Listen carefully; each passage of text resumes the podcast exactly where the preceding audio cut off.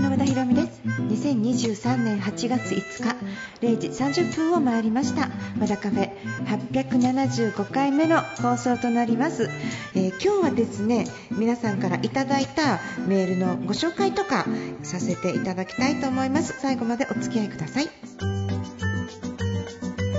Now it's time to open 和田カフェ。改めまして FM 富士を聞きの皆さんこんばんは。和田カフェのオーナー和田博美です。えっと、前回出ていただいた佐藤由美さん佐藤由美さんとねあのその後ご飯に行った時にいやあの高校時代の彼氏から急に連絡があったと。何何どうしたって言ったらえーと、その彼が和田カフェをずっと聞いていてその和田カフェの中に自分の知ってる人が出てきて超びっくりして超すげえって言って久しぶりに連絡があった。何十年ぶりだみたいな話をしてて、えー、ちょっと改めましてあの里由美さんの、えー、高校時代の元彼様、えー、いつも聞いていただき本当にありがとうございます。お名前は存じ上げておりませんが引き続きよろしくお願い願いします、えー、ということで暑さ厳しい毎日ですが、えー来週は8月8日立秋になるということでえっと8月8日といえばですねなんとこちらの FM 富士様、えー、開局記念日今年35周年を迎えるそうです。なんかここで素敵な曲とかかかるんですかね？なんかおあのおめでとうの曲がちょっと入れてください。ありがとうございます。はい。えー、っと35周年の中でこの和田カフェラジオ和田カフェは、えー、っと通算、えー、っと8年間もお世話になっております。えー、と結構これってディレクター長い方なんですか？番組の中では長い方だというふうに、えー、なんかもう本当にすいませんありがとうございます。えー、とこれってねなんかどんな方が聞いてくださってるか全然ちょっとわからないんですけど8年の中でなんかこう長く続けて聞いてくださってる方とか先ほどの佐藤由美さんの高校時代のあの元カレ様も、えー、長く続けて聞いてくださっているということで、えーと、本当にリスナーの方々どうもありがとうございます、え、引き続きですね、あの、こちらの FM 富士山にお世話になりたいと思います。ということでですね、えーとまあ、先ほどあの里弓さんの元彼さんがどんな方かはちょっと存じ上げてないんですけれどもそんな風にしてもしかしたら、えーとこのラジオを通してですねなんか伝言版のようにねなんかそのいやそんなに SNS あるんじゃなからいいじゃないかみたいな感じあると思うんですけど。もしかしたらこの何かメッセージいただいてね。昔の彼女に対するメッセージとかね。私がここで読んでよ。そしたらあ私も聞いてますみたいななんか SNS じゃないつながりとかできたらなんかちょっと良くないかなってちょっと思ったんですけどもしありましたらですね皆様からの、えー、ご相談もメッセージもいろいろ受け取っています。和田アットマーク FM 富士 .jp WADA アットマーク FM 富士 .jp までよろしくお願いいたします、えー、そしてね今日はメールの紹介をさせていただきますね。今夜の気づきもやっていきます。ウィークエンドの始まり和田博美の和田カフェ。どうぞ最後まで楽しんでてください。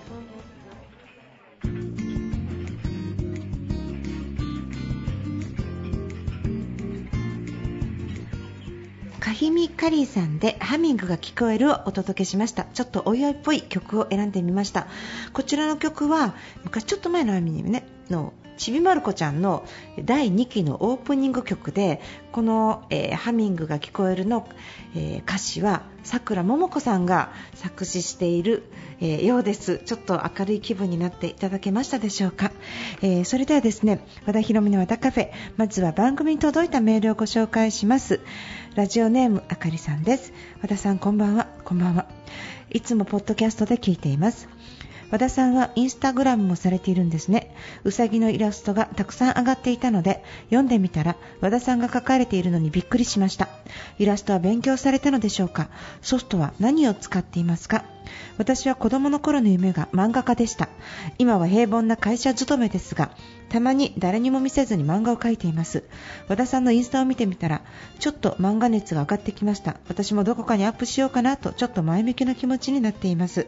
今年がいもなくワクワクしています。毎日暑いですがどうぞご自愛ください。ということです。あかりさんありがとうございます。えっ、ー、とそうなんです。私、えー、最近イラストを描き始めまして、えーと、iPad で、えーと、プロクリエイトというあのソフトを使って、えーと、イラストを描き始めました。プロクリエイトはなんか YouTube とかで、えーと、いろんなの見ながら独学であのやり始めたんですけど絵は昔から描いてたんですがデジタルで起こしたのは今回が初めてですね。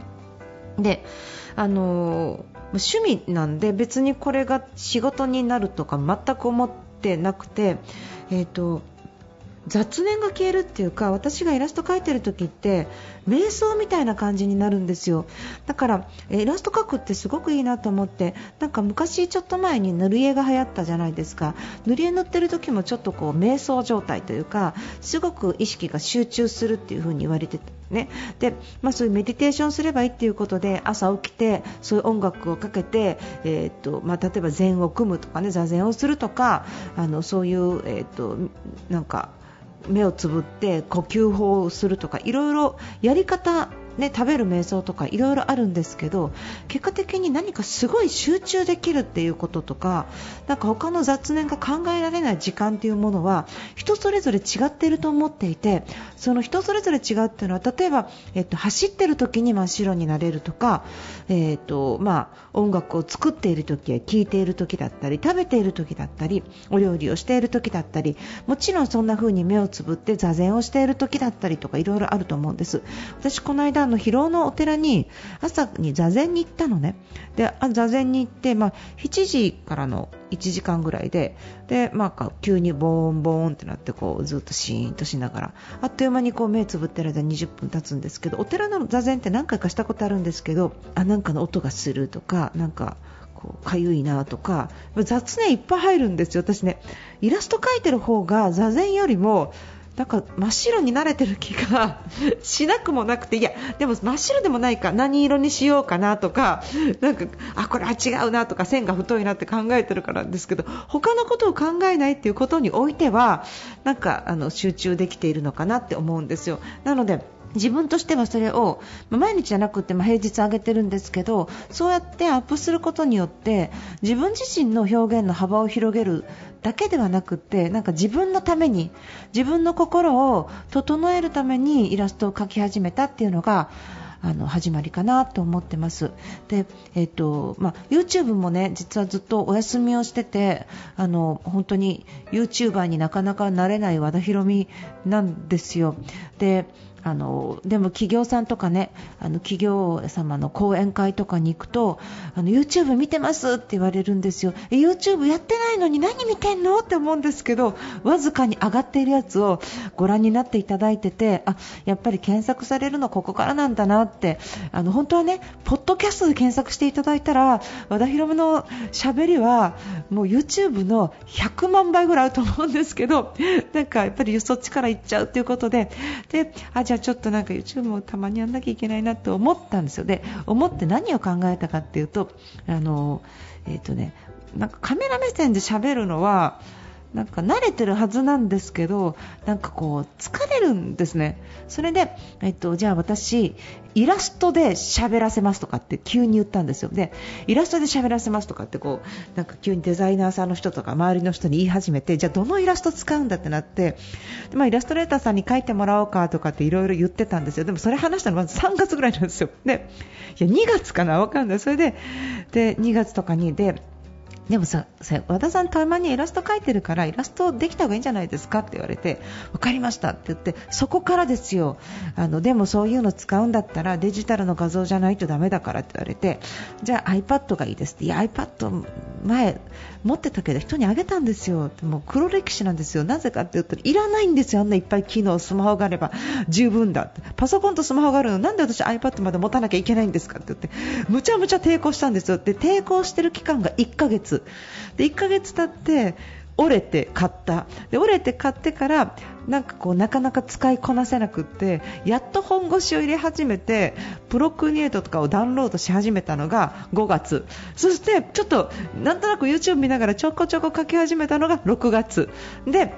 えっと、ちゃんと書き始めたのが1月ということなんですね。だからすごいなんかこうやり始めてからなんかこの抵抗感がすごくあってってで慣れてくるまでにちょっと時間今はもう慣れました。でじゃあ YouTube どうなってんだってことなんですけど絵をやっと描けるようになったから じゃあその絵をやっと使いましょうかっていう段階です。なんでまだまだちょっとあれなんですけどそんなに焦ってねやることでもないので、まあ、地道にやっていきたいと思います、まあ、あのちょっと自分が楽しめる方向自分自身の、えー、なんかやりたいこう世間に求められていることもやるの大事なんですけど自分が楽しめて続けられるものはどういう方法なんだこれなら続けられるっていうのを模索しています、えー、オープニングでこちらのラジオ8年と言いましたが他のステーション合わせると多分18年ぐらいラジオを続けさせていただいてるんですね。YouTube 続かなかった私がラジオを続けられるかっていうと音声だからですね。喋るのは好きかもしれない。でもなんかカメラ目線とかでテレビとかでカメラ目線で喋るのはなんかそんなに得意ではないみたいですね。だからそれぞれの得意分野で得意で好きなことやっぱ続くんですよね。だからこれをねあのなんか YouTube とかもねそんな風にしてやっていきたいと思いますし、え今後ね私のイラストが少しずつ出て動くようになるかもしれませんので、えのぜひ期待していただければと思います。ありがとうございました。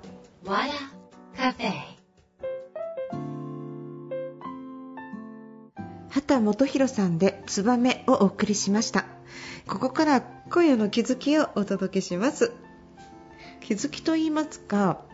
あのこの間、えー、と私母校が京都の工科女子大学というところで、え五条門の王子にあるんですけどそちらの方であの講義がありましてそれであのーまあ、要点思考の、ね、話を中心にさせていただいたんです。で、まあ、私そこで客員教授をさせていただいてて、講義、キャリア形成学科の講義をさせていただいてるんですけど、まあ、女性のキャリアについての話をするんですが、もう元々要点思考の話をする気満々でいくわけですね。で、最後にね、あの、手書きの感想をもらうんです。手書きの感想は、長く書こうが短く書こうか、あの、教科に関係なく、その、その教科の担当の先生っていうのがね、もう見ないもので終わってからバーってこの手渡してもらうんですよ。でそれがもうそう束になって持って帰るっていうのが、まあ、毎回の楽しみになってるんですけど結構みんなみっちり書くんですけどそのみっちりが裏絵って書いてあってこう裏までこうバーってこう書いてある子とかもいてでそういう話予定思考っていうのは、まあ、あの思考癖を変えていくっていう話で、まあ、基本的にね脳の検索キーワードがついてないとか不幸だったらそればっかり見ちゃうからその検索キーワードを変えるんだと。ただしネガティブなキーワードは自動的に入るけどなんかもともと人間ってネガティブに考えやすいしネガティブに妄想しやすい人の方が多いので結構そっちに自分が、まあ、行きたくない方向に運転してしまってそんなこと起こってもないのに相手はそんなこと考えてもないのに悪い方悪い方に考えてしまう。って結局そんな風な状態になるとコルチゾールっていう分泌物があってでこれは恐怖を感じると出る分泌物なんですがそれが出っ放しになると、まああのまあ、睡眠が取れないとかね、まあ、ちょっとすごい体調的にしんどいことになっちゃうっていう話をした上でじゃあどうやったらこれ止めるのかっていうと、まあ、そのネガティブに考えやすいところにブレーキをかけてでいいこと考える脳の癖を作る。でも悪いこと考えやすいのにいいことに切り替えられないんですね。だから結局明るい方向を向いたらいいとか笑ってればいいとかいいこと考えればいいとは分かっているんだけどできないのを、まあ、よかった探しっていう手法なんですよね。もうこれノウハウですが。を使ってよかったなんでっていうのを考えていくっていう考え方が、まあ、要点思考の基本になるんですがそういうことをちょっとお伝えしたらやっぱりそのすごい悩んでる人っていうかねこのえっと、私がお伝えしているのは大学1年生なんですけどこの今回の大学1年生って実は高校3年生がコロナだった世代なんですよね。で3年間コロナって、まあ、その旅行とかもあんまりなかったかもしれないしあと、まあ、学祭とかもねマスクをしてる子が非常に多かった。その思春期のねその真っ只中にマスクして通学してたわけじゃない。だからその心の育まれた部分とか人とのコミュニケーション能力っていうのはその3年間がコロナだったっていうことによっての何かの違いがあるのかなとはちょっと思ってたんですね、まあ、もちろん講義中もマスクしてる子はまだまだいて、えっと、それはもう、えっとなんとかな心理的にもマスクが自分の顔になっちゃって取りたくないっていう人もいれば本当になんかやっぱりまだ風邪をひきたくないとかコロナが怖いって言ってつけてる子もいると思います。まあ、半分以上は外してたと思うんですけどね。まあ、そんな中でまあ感想をいただいてもうなんかこの、まあ、今までそんなこと考えたことなかったとネガティブ寄りな考えで悪い方に悪い方に考えて自分はそうやっていじめがあったとかそういう話とかが、まあ、書いてある方もいらっしゃいました。でまあ、そういう中でもねそういう考えを今日聞けて本当に良かったっていう感想をいっぱいいただきました。まあ、なんか私に忖度してね、いいこと書いてるのかなって、あの、私ひん曲がった考えでね、一生思うわけですけど、いやでも素直に本当に帰りの新幹線でありがたいなと思って帰りました。で、夜はね、えっと、大学時代の友達と、まあ、京都で飲んだんですけどその子は大阪で働いててわざわざ大阪仕事終わってから駆けつけてくれたんですよ。であの京都の居酒屋に行ってねでおばんざいが食べたいなと思っておばんざいで検索したら、まあ、その日当日1時間前ぐらいに開いてるお店があってで京都三条京阪の近くのおばんざい屋さんにこう行ったんですよね。でなんかあの関西人の全てじゃそうじゃないけど東京にいたら絶対ありえないことっていうのが起こるっていうかなんかこうホッケを頼んだんですよ。ホッケを頼んだらねあんたくれね私ほぐしてあげるわ魚ほぐしてあげるわ魚とかって。なんか人のほほぐした魚って食べたいですか？皆さん。いや自分でほぐしたいなって、ね、心の中で思うんだけどね。なんかこういちいち魚を全部ほぐしてお皿の横に置いてくれるおかんみたいなやつが友達で。でなんかなんかあのこうやったらな食べやすいやろ。ここなここ一番美味しいとこ。これなんかなちょっとほぐしてな。ここ置いとくしな。食べや食べや食べや。ってなんかもうその会話だけですごい面白かったんですけどなんかあの彼女、まあ、彼女はちょっと大阪人の中でも、まあ、ちょっと面白い部類に入る人なのでなんか喋ってる時もなんかこうずっとなんかいやもうなんか最近なんかもう AI とか出てきてほんまなんか私とかもう全然ついていけんねんけどもっとな私のな会社の中でななんかついていけへんおじさんがいるやんか。そのおじさんな LINE もやったらへんねん。LINE もせやけどな今度から会社がなお客さんと一緒にな LINE でやり取りしなあかんようになってなでその人ずっと抵抗しててんけどついにやついに LINE をやらなあかんようになってほんでなもうどうしましょうどうしましょうって言いながら LINE やり始めはってほんまにななんか時代は変わるっていうかなこうやって順応していかなあかんっていうのは分かるんやけどなどんどん変わる中でな置いてきぼりになる人も世の中にはいるっていうのは分かってもらわなあかんわ。全部全部変わってくる中で自分がやりたくないこととか自分の絶対ポリシーに合わへんようなことをやっぱりそこに合わせていかなあかんという時にその人はやっぱり遅く今までやってなかったからそこから学ばなあかんものもあるそれが便利になってすごくいいかもしれんけどなくても大丈夫やったものをその人その生活に取り入れたことによって多分他の連絡も LINE になると思うねんそれってなんか大変やと思うねんなみたいな話をずっとしてましたね。なんか、よう覚えてるな、みたいに今喋りました。もんかそんな風になんか、そして、そこでなんか、あの、このカウンターに座ってたら、そこの、あの、飲み屋のお兄ちゃんとかになんか、私なんか泡飲みたいわ、泡飲みたいわ、シャンパンこれどっちがいいかな、4000円と8000円、どっちこれはお兄ちゃん、どっちが美味しい？とかって、お兄さんはなんか、いや、8000円の方が、辛口加藤みたいなですよ。なんか、いや、行っちゃうかな行っちゃうかなとか言ったら、そしたらなんか、なんかこう、もうね、お兄さんと友達になっちゃうんですよね。初めて行ったお店で。で、ウェーとかってなって、普通のお店ですよ。なんか本当にカジュアルじゃないです。なんか、普通のカウンターの普通の人たちが食べてるところで、なんかすごいそんな風な面白い夜がありました。で、その次の日に、えっ、ー、と、私ずっと自分が通ってる神社が吉田神社っていうのがあって、その吉田神社は御本殿ともう一つ大元宮っていう御本殿より前にできた、えー、と鳥居とあの御神殿があってそこがすごい変わってるところで神職の方曰く、ここは神社じゃないんです。ってね、なんか、不思議な空間ですね。って、まあ、そこでご祈祷するのも予約しないといけないんですけど、まあ、とにかくすごいところなんですけど、私、その日もご祈祷してもらったんですけど、ご祈祷してもらうつもりはなく、もうその日にはなんか暑いし、帰ろうかなと思ったら翌日ね。でも、ふっと思い出して、やっぱりこれ、吉田神社ご挨拶行ってこうと思ってこう行ってで最初、まあ、ご挨拶、まあ、あの社務所にも寄らずにねご挨拶に行ってそれで、あの鳥居の前に立ってお挨拶して鳥居を後ろ向きで、ね、ご神殿後ろ向きで鳥を出ようとした時にツバメが2匹ぶわーっと飛んできてでこれね、えっとね5分ぐらい何が起こったかっていうと私は鳥の中にいてこれから出ようとする。だから鳥から離れて3メートルから4メートルぐらいのご神殿と鳥の間にいるんですけどツバメが2匹順番に鳥居をくぐってスピースーッとこう鳥居をくぐってきて私の周りを一周して鳥居から出ていくんですよ。2匹が順番に。ずっと。で何何って思いながらこう立ってると私の周りをツバメがくるくると鳥居をくぐって鳥居から出る。鳥居をくぐって鳥居から出るっていうのをツバメが2匹やり続けたんですね。たまに外すんですよ。山の方に行って鳥居の上を飛んだりとかもあったんだけどほぼほぼそういう状態が続いて何？これって思ってあやっぱり社務所に行ってご祈祷しようと思ったんですね。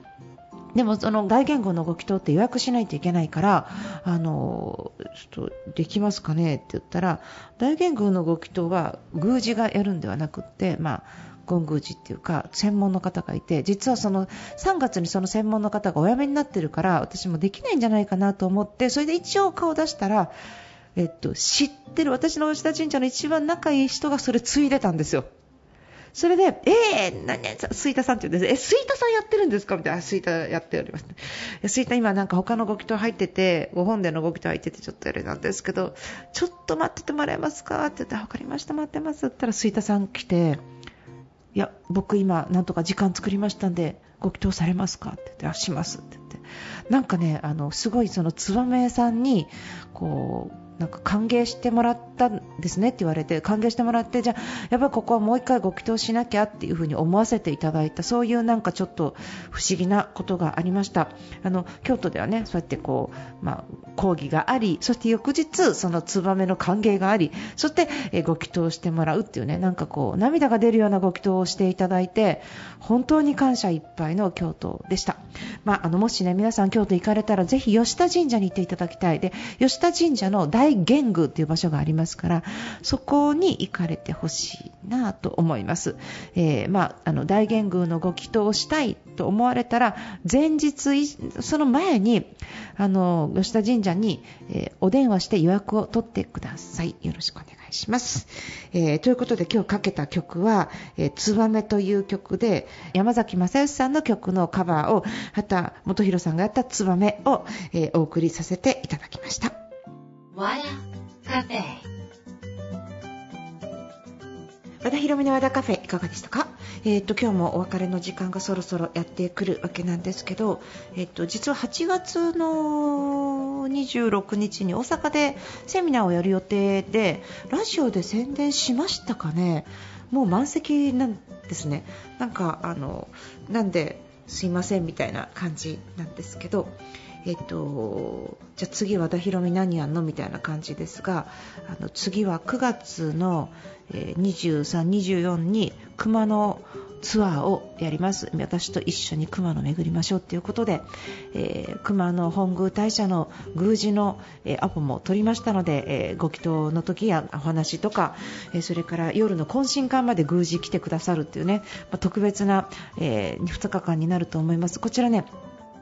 パワースクールの会員様うちのオンラインサロンの会員様から募集をして余ったお席一般の方っていう風になるんですけどバス貸し切るんですが多分、えっと、あとホテルのお部屋の数もあって30名限定になっちゃうのでもしかしたらこちらも早々にいっぱいになっちゃうかもしれません、えっと、何かあのえもうこのラジオを聞いた瞬間にえもういっぱいなのと思う方よかったらあの和田ビジョンというメルマガがあるんですがあの、えっと、有料のねオンラインサロンに入れとは言いません。ただあの